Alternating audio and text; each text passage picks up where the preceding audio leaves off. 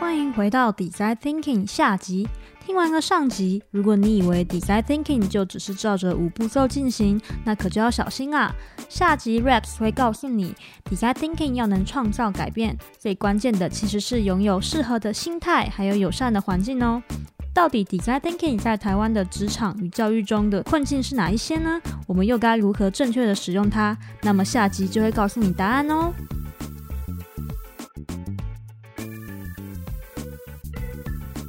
诶，那我们想要去问说，到第二阶段，就是想出新的 idea 要做成，然后哦，解决方案，解决方案对，然后 prototype，然后到最后测试的流程的整体的过程来说，我觉得设定不是也不是一件很简单的事情，可是蛮想问说。这个流程会跟我们一般传统在设计上会不一样吗？因为传统设计也是会去想一些哦，我这一季的主打啊，然后也会到市场上面去看一下验收的成果。所以不知道如果在这两个比较上，你觉得有什么不同？哦，我觉得从 ideation 开始呢，它就比较会偏向这个公司它能够做到什么事情。嗯，因为我们总是不能回避说，你不可能完全天马行空的。发想，然后有很多 idea，可是其实你的公司不具备做到这件事情的能力哦。Oh. 所以从 ideation 开始，假设它是要导入公司的话，它就会变得稍微复杂一点点。嗯，可是我觉得我们还是可以从简单的方式来看。嗯，如果一般公司可能在执行 ideation 的时候，会以我有什么为基础，可能去做这个发想，或我知道什么为基础去做这个发想。那如果我们在呃进行呃设计草前半段的这个工作以后，可能就会发现说。诶，我得出来这个洞洞察，跟我过去的观点可能不太一样。那呃，我可不可以用比较不同的方式来进行发想？嗯，那这时候呢，在设计草里面就有一个工具叫 How Might We。其实 How Might We，我我最近有看到很多文章，在这个用正反两方的观点在讲 How Might We 这个工具到底带来了什么。但是对我来讲，How Might We 的工具是它是一个很简单的句型。就是我们可能够如何？嗯，那呃，用 How might we 来切分一个议题的时候，它就会让这个本来好像不太能够采取行动或不太能够发想的议题有一个框架。比如说，呃，如果就刚才那个议题，就是呃，这个很多老师他其实是没有这个支持跟回馈系统，那 How might we 可能就可以切分成，那我们如何在这个教材本身就能够设计出这个回馈的机制？嗯，How might we 也可以切到另外一个方向，那我们如何可以在他使用完教材以后，能够及时的得到回馈，我们如何可以让他在使用完教材以后，能够与其他有相同困扰的人连上线？就是这些不同的切入点都引领了不同的发展方向。那我们就把这两件事情可以一次分开，就是刚才讲的传统的可能会从，就是我的公司里面具有什么能力啊？我我是一个会做就是网网站的公司，所以就是呃，我们来打造一个网站去媒合，那这个就是一个发展方向。嗯、那可是如果从 might we 会去切的话。它可能在教材本身的设计上，那在这个辅助的系统上面，在就是社群的经营上面。都有它可能可以发展的面向，嗯，所以呃，idea 的部分，我觉得大概讲到这边，因为 idea，我觉得大家可能多多少少都有经验。那我这边想要提醒的，可能比较偏向是在设计思考里面的 idea，其实不是有太多的，不是有什么魔法，没有什么工具让你直接变得有创意。其实真的让你变得有创意的是去建立那个可以让你有创意自信的环境。就是我们常常在那个开会的时候啊，我提出了一个 idea，然后。旁边人说：“诶，你这个不可行啦，就是这个怎么样怎么样怎么样这样，会被否定。那你马上就会觉得作者嘛，就会觉得说：哎，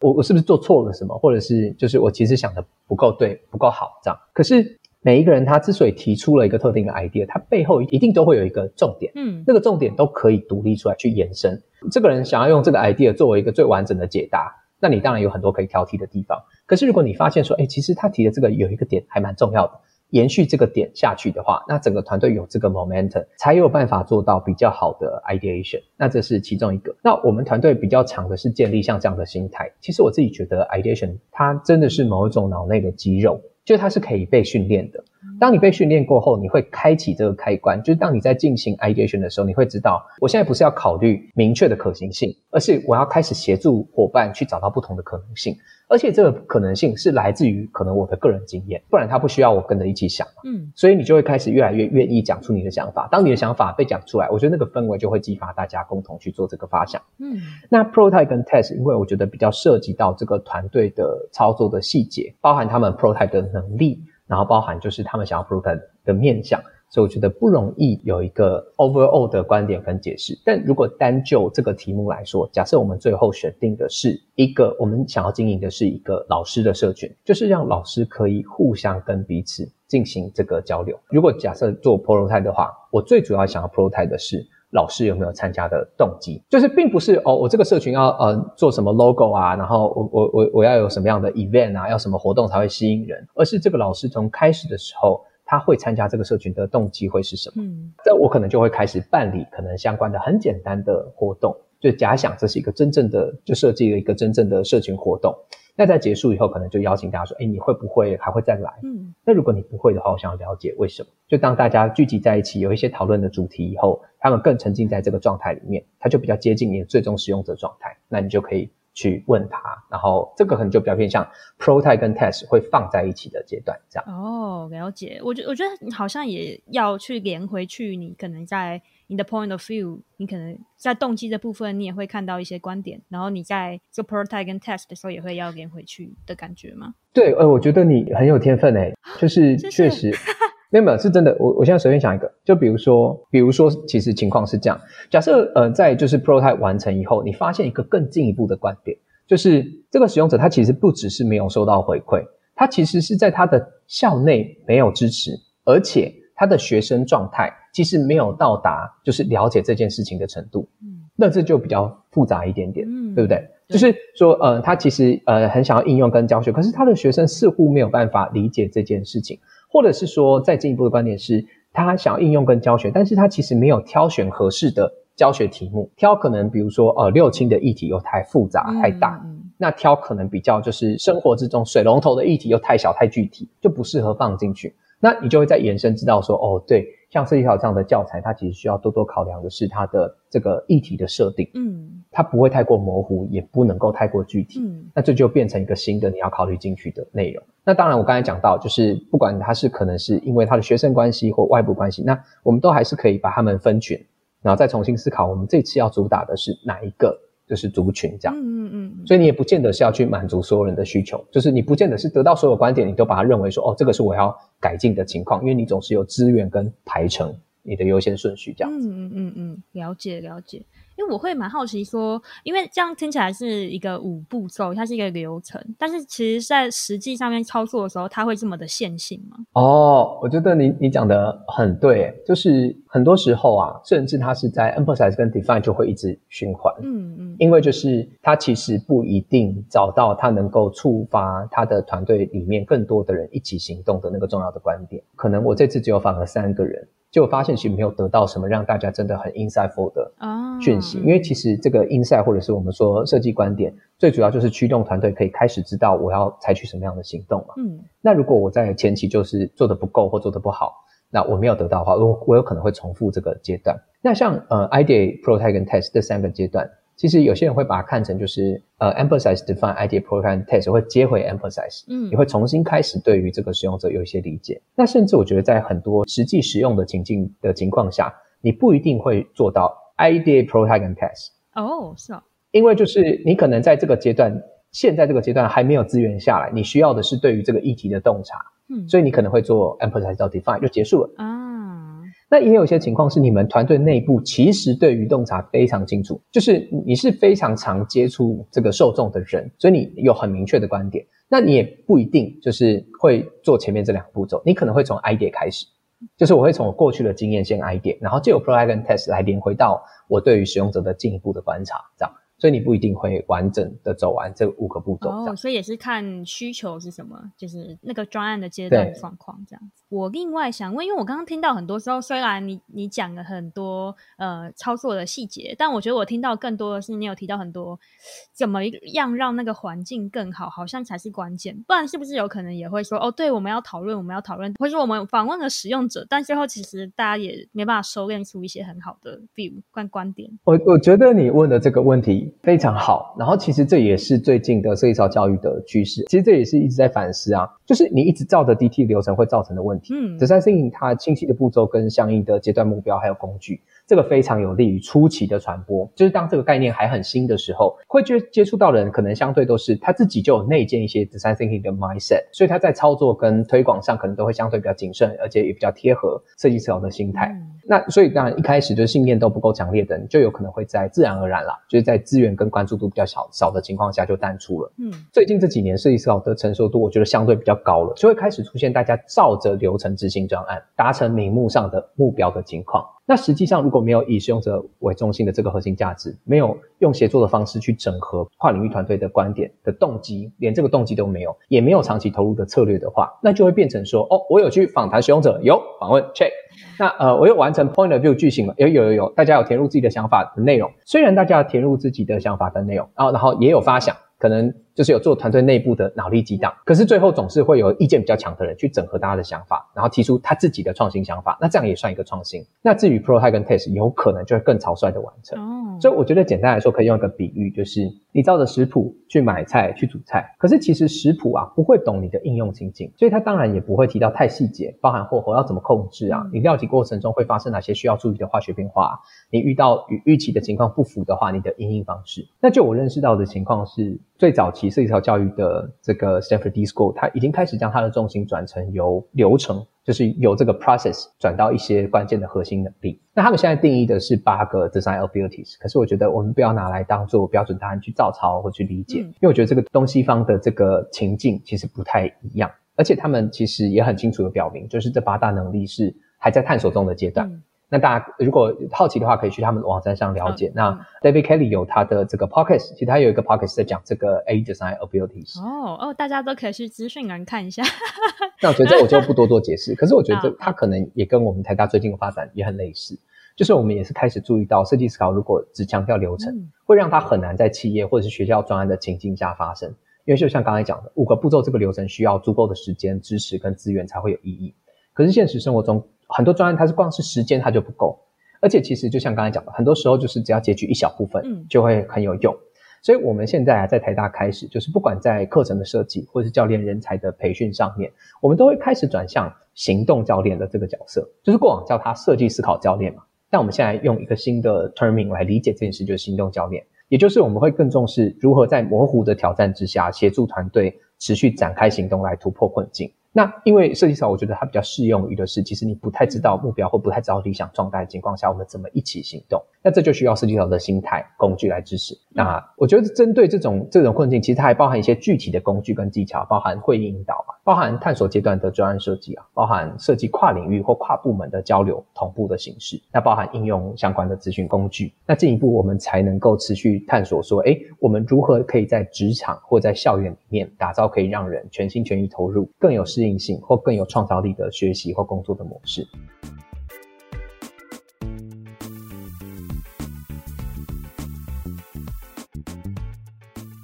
那我补充一下，复杂的答案，我觉得简单说啦，就是，呃，照着 DT 流程是很难做出同样的结果的，就是不同的团队依照同样的流程，显然这个结果会非常不同，所以它需要经过大量的练习跟试误，就我们说 try and error。嗯所以，如果如果说这样的话，我觉得其实应该要关注的事情是你需要保持的心态。呃，像你刚才提到，就是我可能不只要有这个流程，我可能还有一些背后的心态。它可能就包含，我觉得第一个是 growth mindset，就是知道我们其实还可以更好，也知道你的团队的成员，也知道你的团队的成员他是有成长的空间的。所以你可以很清楚的去反思现况，去觉察自己的状态，去做出改进跟实验。我觉得就是在持续的事物的过程中，一定会很沮丧，然后你会觉得哦，你自己是不是做的不好，做的不对，那有这个 growth mindset 其实还蛮重要的。而且当你具有这样对自己跟他人的观点的时候，嗯、其实你也比较偏向愿意去尝试跟拥抱失败。哎、嗯，我可以打断一下。哦，可以，可以，可以，可以。Growth mindset 在我们的第一季的第五集。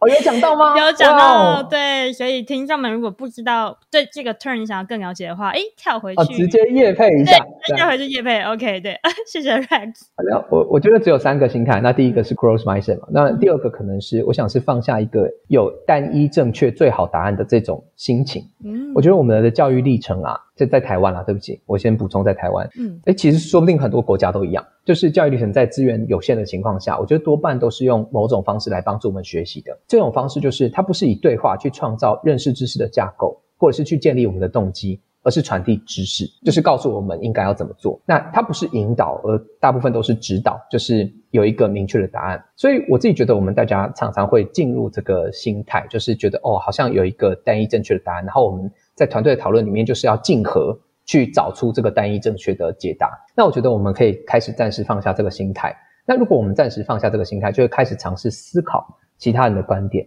去长出一些整合性思维的这个这种脑内肌肉。那我我觉得我这边在讲的这个整合性思维，它比较偏向是一个专有名词，但是你大致可以把它想象成，可以在看似对立或是相互矛盾的观点中，找到能够整合两种观点优势，带来创新突破的思维。其实这个想起来非常简单，就是当团队内部有冲突的时候啊，可能不只是工作的团队，有可能是学习的团队。其实我有冲突，我们可能就是要缓解这个冲突嘛，或者是要决定哪一个人是对的。可是其实有冲突的时候，多多少少都代表。有两种同时有道理的观点出现，最简单的方式就是选一个嘛，对不对？可是我们还可以再做更进一步。如果我们暂时还不了解，就是跟我们不同的那个观点背后的道理，那我们是可以试着开始，就是既然两种观点可能都有道理，就可以开始了解说，诶，那这个人这样提，他背后的观点，他的道理是什么？那如果可以整合这两种观点，可能就代表了突破某一个关键的困境。嗯，因为会有这种冲突跟矛盾，就表示其实这是一个隐藏很久的问题。嗯、那我觉得最后就是最后一个 mindset 最简单，可能也是最复杂的，我觉得就是关注人的需求吧。那在关注人的需求的时候，我觉得有一个重点，它是不只是关注使用者的需求，其实还有关注团队成员的需求。嗯、就是你的使用者中心，其实有些时候不只是对于使用者而已，还有对于我们彼此之间。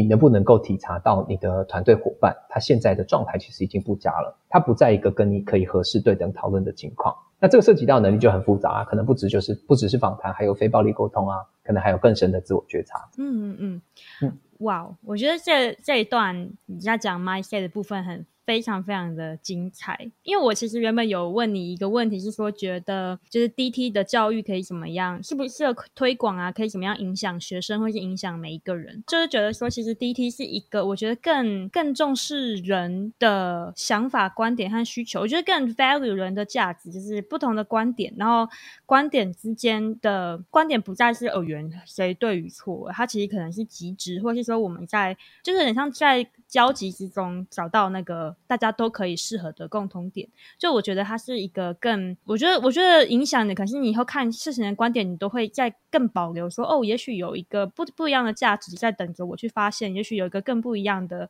面向，我可以怎么样去更优化我我想要完成的东西，对，然后也会更关注你身边的很多很多人与人之间的关系，我我觉得这是身为一个。成人嘛，就是学生到成人的过程中，是一个很重要的一个 mindset 吧，一个心态。我觉得这一定是对，不只是你在工作上，这对你整个人生的心态可能都很有帮助。我我我我刚听完之后，觉得。有这样的启发，我觉得你的那个总结很好，就是会不会有一个更值得我们去，也也值得我们去认识的观点？我觉得这个蛮重要的。其实我有一个底层的价值观，嗯，我觉得没有真的这么多的冲突，嗯，就是呃，在在对立的两方啊，它并不是真的。完全不一样，嗯，就是真的底层的冲突，我觉得非常非常的少，一定很少。就是这个人他好像很激烈的在讲某一个论点，那个人在讲完全不一样的事情，但是其实你仔细一听，他们可能认同彼此的观点的百分之八十，嗯。那我我觉得在这种时候，就是可以静下来先盘点一下，说，哎，我们共同都在意的事情是什么？那我们真正不一样的这个东西是什么？因为有时候那不是不能改变的，嗯。所以我觉得就是呼应你的这个刚才的想法，就是我觉得只有在这种时候，我觉得才有可能是真的去认识到。这个人的背景，为什么他会保持着这个跟别人不一样的观点，而不是在一些枝微末节的地方去吵说？哦，我想的跟你的不一样，这样。嗯，那还要去吵说，哦，我的比较对，你的是错的那种感觉。哦，对对对对，这个这也是一个。那我我我觉得我想要补充一下，就是因为我觉得你在这个题目里面问了一个很好的题目，就是你觉得台湾需要更多的 design thinking 的教育吗？是不是？嗯、就是你的 terming 是这样吗？那我其实觉得啊，台湾需要的可能是更多有 design thinking 背景的教育者，而不是有更多所谓 design thinking 的教或课程。那因为我觉得设计思考的教育，其实我们如果真的要谈教育的话，它是要花费很大量的资源。我可能必须要说，就是我虽然在开始的时候有讲到说，哦，好像呃，我一开始比较没有那个资源，但是我其实是在一个超有资源的环境，就是台大已经给了我非常多的信任，就是有很多地方是不一定能够做到。那什么叫做花费大量资源？就是如果要让学生可以投入探索，又要可以划定安全的边界，那这个安全的边界又要设计的很自然啊。我举个例子，如果是要做设计思考的专案，要让学生可以确实在专案里面有所学习，至少它需要包含刚刚讲到的清楚定义，而且范围适切的设计挑战。嗯，那这个是一个 project based learning 或者是一个 problem based learning 的学习基础。可是要能够练就去定义这个范围，是什么？他一定要很多次试误，所以他一定会有很多次把议题讲得太开太大，大家根本一头雾水，也没有办法好好进行专案演练的这种这种经验，也一定会有把议题线说得太过聚焦，以至于就是大家没有办法去很有效的探索的这种窘境。这些每一次的事物，它其实都需要资源，不管是人力的资源、金钱的资源，或者是沟通的成本，而且啊，它都会消耗一个信任的基础。就是我我假设我是校长，我我很信任你做这个尝试，可是你做这个尝试好像一两年都没有什么，就都没有更好。但其实这个老师可能需要的是更多的 try and error。那这个时候，我觉得他失去了这些信任跟资源的支持，就会越来越困难去完成他需要完成的事情。所以我觉得那就不用说，就是课程如果他还需要，比如说第一个，他还需要导入外部的单位。他还需要受访者嘛，对不对？呃，因为议题的关系，要导入外部单位，自然就会导入一些不一样的受访者，来自校外的，或者是他要做学生的教材的设计，或者是他要一个有很适切的筛选的学生的机制，嗯，或者是他的课程的体验设计，或者是工具的操演，或者是引导者的成熟度，这些条件都需要消耗人力、物力、时间跟金钱。所以我觉得，虽然 Design Thinking 是应应这个 VUCA 时代，我不太确定以前有没有谈过 VUCA 时代，不过就是现在蛮红的这个，大部分都在谈说这个时代是有异变性的、不确定性的，嗯，有很多复杂性的、有很多模糊性的的时代。不管是企业在创新探索，或者是在教育界、在知识边界的拓展，必然需要掌握的方法可能是设计草，但是它也是一个需要非常有系统的投入资源发展的能力。所以我觉得我们确实可能需要更多这样的教育。可是比较珍贵而且重要的事情是，有更多这样的观念的实务经验者，这样的教学者，可以更开放的分享，然后互相支持，建立一个学习的系统。这个是我觉得我们台湾需要更多这样这样的教育者，而且这些教育者其实很脆弱，就是他在说很多教育的场景。都是很孤单的，或或或很孤独，在做他的尝试的这样。就是听起来是，其实最需要的是可以理解 design thinking 到底要怎么培养、怎么样实现的，有这些观念的人是最重要的，对吗？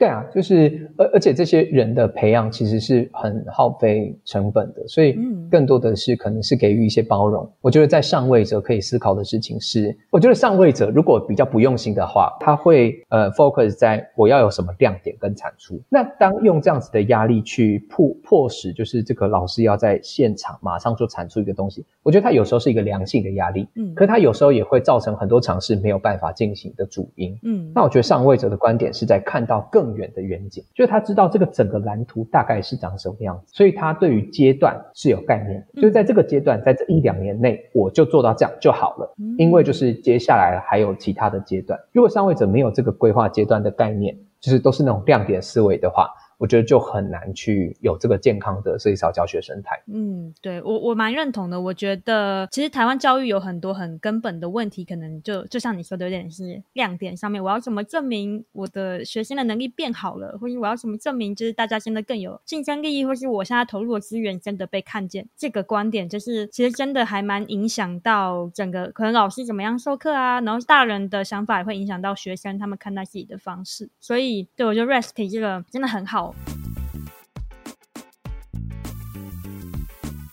不过还有个小问题，就是就像你说的，我觉得设计思考的这个成本的投入，有时候不一定立即的可以，或者它不是那么绝对的说，我现在投入就会看到结果。这个说法是正确的吗？我我想说，我是基基于这样的基础之下的话。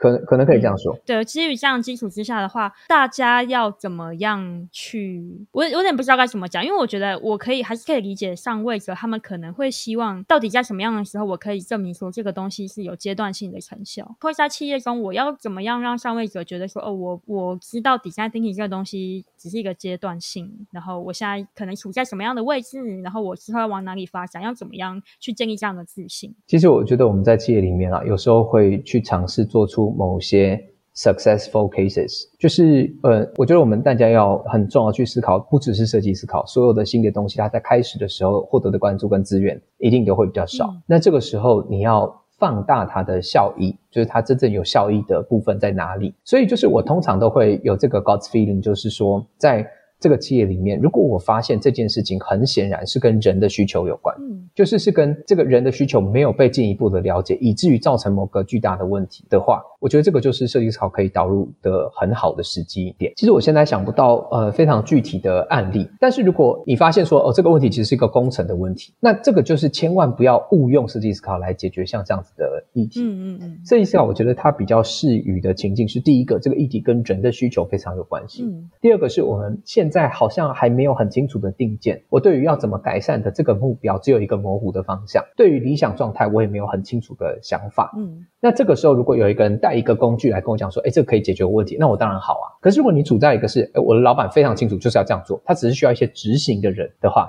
那我觉得你很难运用设计思考去打开这个能见度跟空间。嗯，可是相反的，相反的，当老板如果非常执意的要做某件事情，你也可以把设计思考放在里面，然后让这个成果变成说有一部分啊是这个老板的观点。可是其实我们在设计思考的操作里面也建立了相关的这个案例跟经验。我觉得这个要回扣到啊，就是我们在一开始提到，就是这个团队的最初心是想要在台湾建立以设计思考成功带来改变的案例，但是啊。我觉得我们这几年下来有很明确的经验，多半都是以设计思考成功带来有学习的失败的的经验。嗯，就是我们在跟很多不同的组织合作的时候，呃，我们规划的整个设计思考的专案的结束，常常跟他一开始的预期目标是不太一样的。就他一开始可能想要达到 A 目标，但是如果就达到 A 目标这件事情的话，这个专案可能是失败的，因为他没有完全达到 A 目标。可是他可能是在这个过程之中，逐步的让他了解 A 目标不应该设定成这样子，应该做其他面向的调整。嗯，那如果就是要举例子的话，我觉得暂时没有简单的例子。可是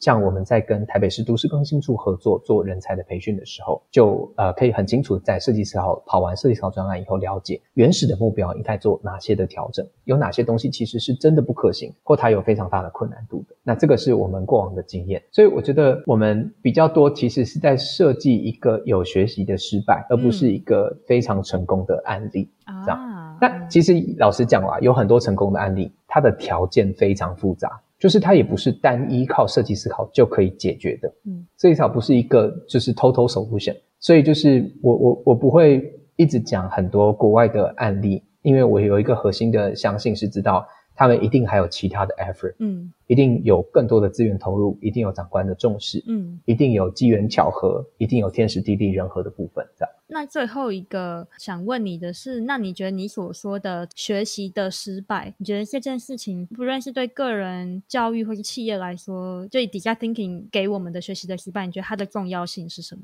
我我觉得这一题是不是可以留给听这个这个 podcast 的人去想啊？因、oh. 因为对我来说啊，嗯、这个。有效的失败的重要性其实来自于很多面向。第一，我觉得可以请大家去回忆一下，你应该很少在工作中失败，嗯，就是你应该很少在工作中完全失败，嗯，就是现在大部分的现代的工作啊，其实我觉得多多少少我们都会为了我们自己的可持续，为了就是生前，为了很多事情，我们比较少去探索那些我们没有探索过但隐隐约约觉得对的事情，嗯，就是我们很少去冒这种险，嗯，那种东西对我们来说讲叫叫做冒险，对，那所以我们大部分做的是，比如说我今年要做一个新的。计划，我就是明年的做，去年的计划拿来稍微调整一下来进行，即便我心里知道这个不是正确的。那另外一方面，我觉得，呃，如果就学生时代的经验，你也会很清楚的知道，你常常是在失败之中学习的，嗯，你很少在成功里面学习。就是你已经会做，而且做得很好的事情，很难再帮助你更进一步。嗯，就是失败对你来说，代表的是一个新的学习曲线。那所以重点可能不是这个失败。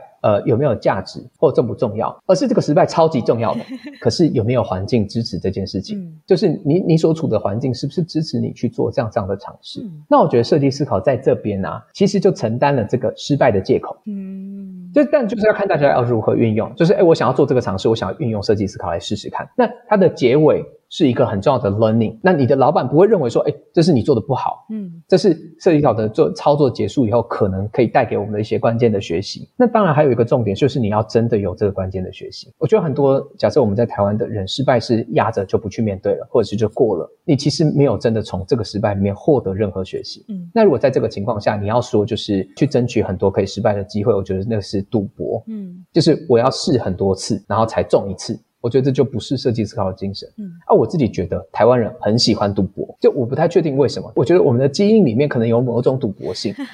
就比如说你，你会选择漂洋过海，或者是你会选择怎么样？你你在一个岛国上面生存，所以会有很多就是冒险的机会或等等，然后这样才能够生存下去。所以长期埋藏的这种赌博性的基因，其实我觉得这个不太好。嗯，那真正比较好的情况是用比较设计上可能是一个相对比较科学、比较能够操作的方法去探索跟去冒险这样。嗯，哦，我觉得这个太精彩了。讲得太精彩，就是真的有很多情况下是我们没有失败，可是我们也不去承担创新啊，或是探索的那些风险，所以其实这是一个没有学习的成功。那我们反而反过来看，就会在你说的像这个的失败的情况看到蛮多更多的可能性和价值。它可能是比较 long term 的，可是它的影响力可能会影响你整个未来的方向啊，影响你整个公司上下的能力。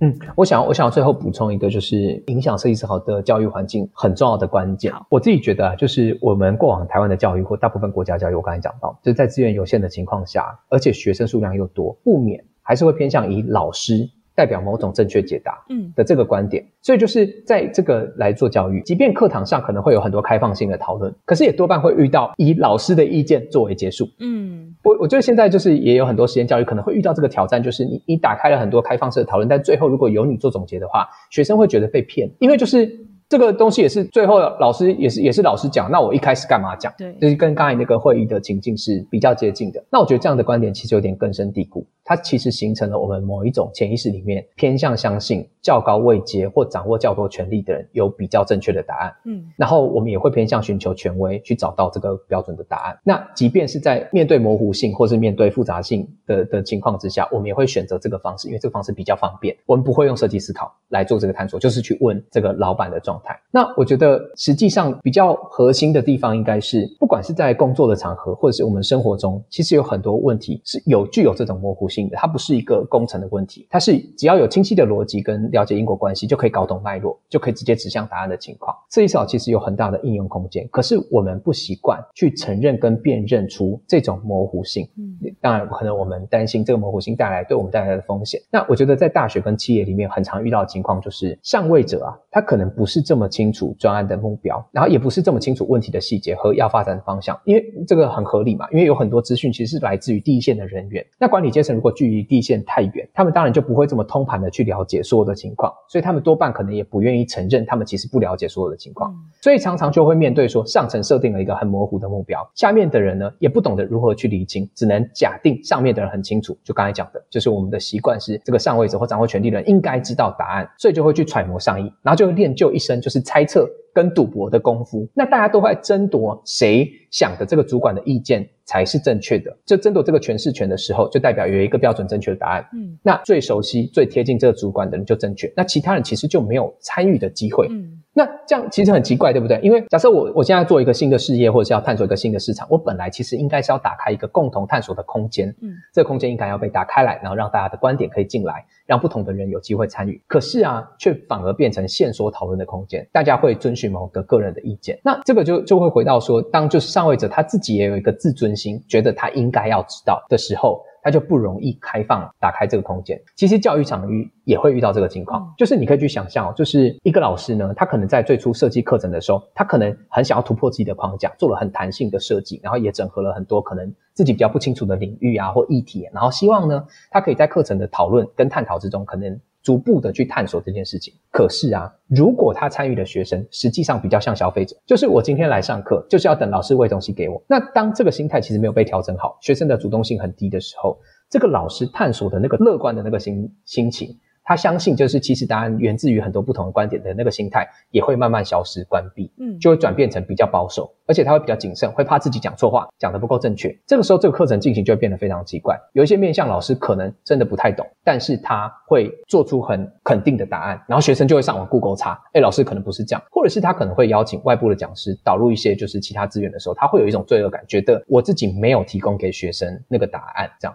那我觉得这个其实是比较需要被翻转的。状态跟现象，嗯嗯嗯，有听到，其实也有蛮多是双向的，就是除了哦，对对对，对就是参与的人他也也要有的状态，然后在上位的人也要有这样的状态，所以我觉得学习 DT 这件事情，好像是一个看书或者做事情就可以学到的事情，可是它其实是整个系统有没有在支持这件事情。嗯，如果我们一直以来的文化跟观点好像都是偏向相信有个正确答案，那我们的上位者呢也认为他自己应该要知道。可是他不敢讲出来，或不敢沟通，或没有方法去整合大家的观点一起做。那如果在下面的人也也认为啊，你就是应应该要告诉我该怎么做啊，嗯，那其实这是很难学习的，对，就是你不不会借由看书来学到这个东西，这样。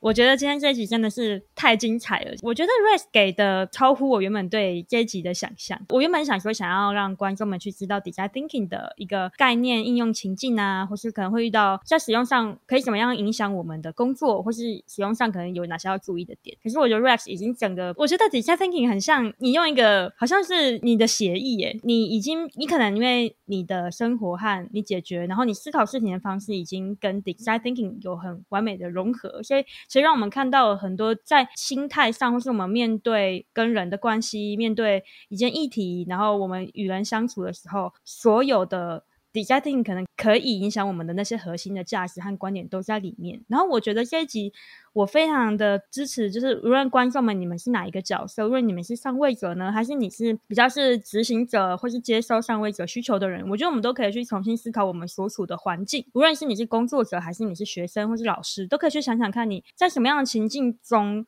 呃，我们会卡住，我们没有办法达到我们预期的、想要探索的，或是我们没有办法解决很多模糊地带的那些问题。那我觉得 Rex 已经在这一集里面给了非常非常多的案例，很清楚让我们感觉到，哦，对，就是这个感觉。我就一直心有戚戚焉，对，我就是遇过这个感觉。那去了解 Design Thinking，或是嗯、也许大家可以去尝试去联联络 Rex，或是如果你们有需求，你们有一个团队的话，也可以去。做一些 Design Thinking 的了解，欢欢迎联络我们，欢迎联络我们。希望这期对大家很有帮助。对，那我也很期待 Design Thinking，就是在未来的，不论是企业或是在教育界，能够，我觉得就是你说的，不只是不不是那种什么课程推广上面的而已，而是它可以变成一种文化性，就是我们可以相信，呃，这个答案有很多不同的可能性，而且它是在很多不同意见中得到的共通点，然后一起去执行的行动，而不是说哦，这世界上有绝对正确的答案，或是我们要。呃，做出一个最佳的解决方案，像这种这样的观点。如果你今天呃听到这些内容有一些启发的话，我觉得都很欢迎你在粉砖上面联络我们，或者是写一封 email 给我这样子。嗯，好，那就谢谢 Rex，那我们就跟大家说拜拜喽，拜拜，谢谢大家。